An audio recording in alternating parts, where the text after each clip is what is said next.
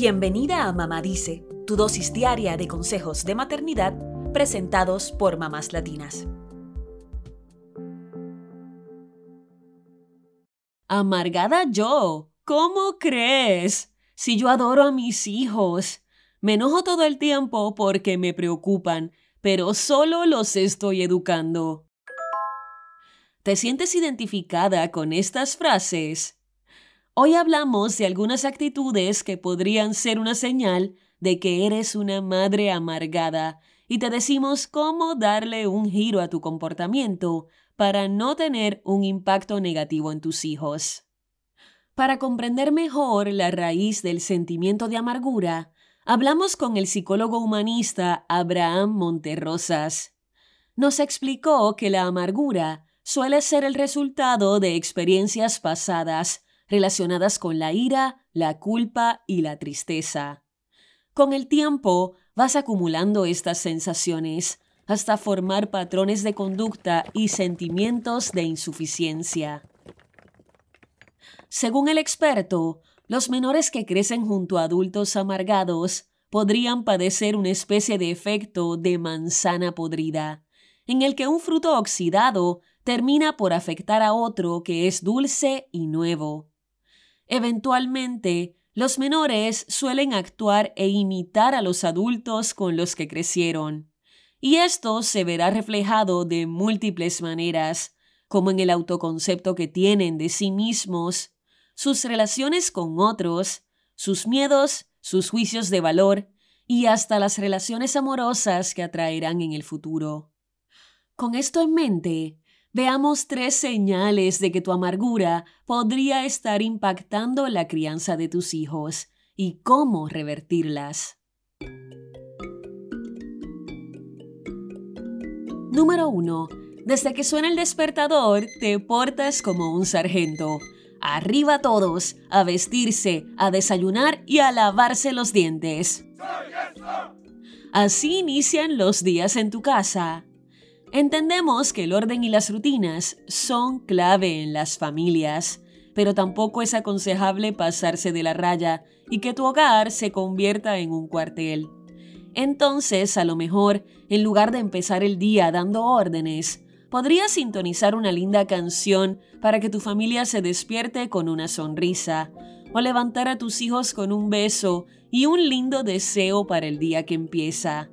¿Te animas a hacer este pequeño ajuste? Número 2. Descalificas a tus hijos aún sin quererlo. Has dicho algo así como, nunca una nota sobresaliente en la escuela, siempre en el promedio. O, aquí viene el desordenado de la casa. Sabemos que no lo haces a propósito. Es posible que tú misma hayas crecido con estos comentarios en casa y simplemente repites lo que viviste. Sin embargo, esta manera de relacionarte con tus hijos podría afectarlos negativamente.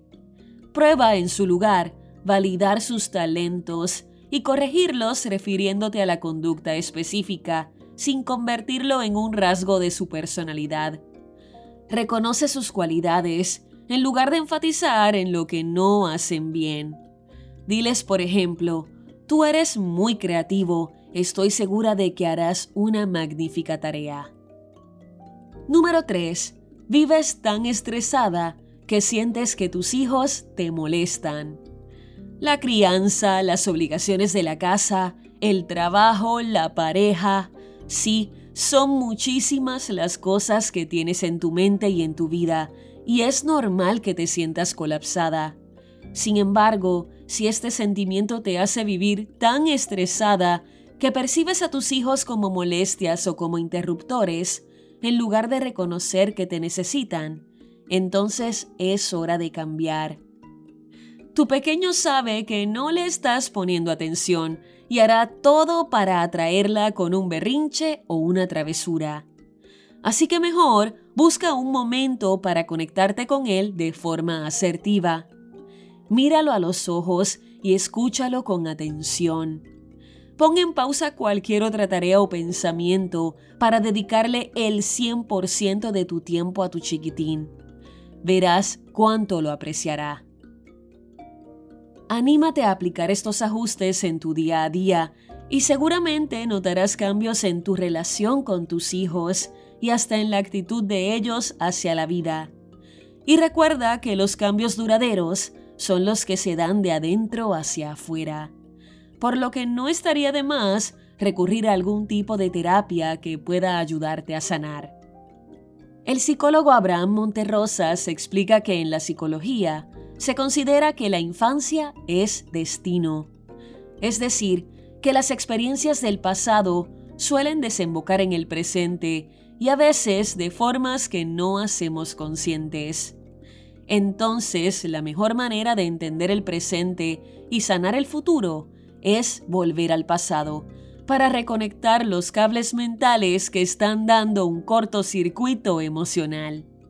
Es un trabajo constante, pero vale la pena intentarlo.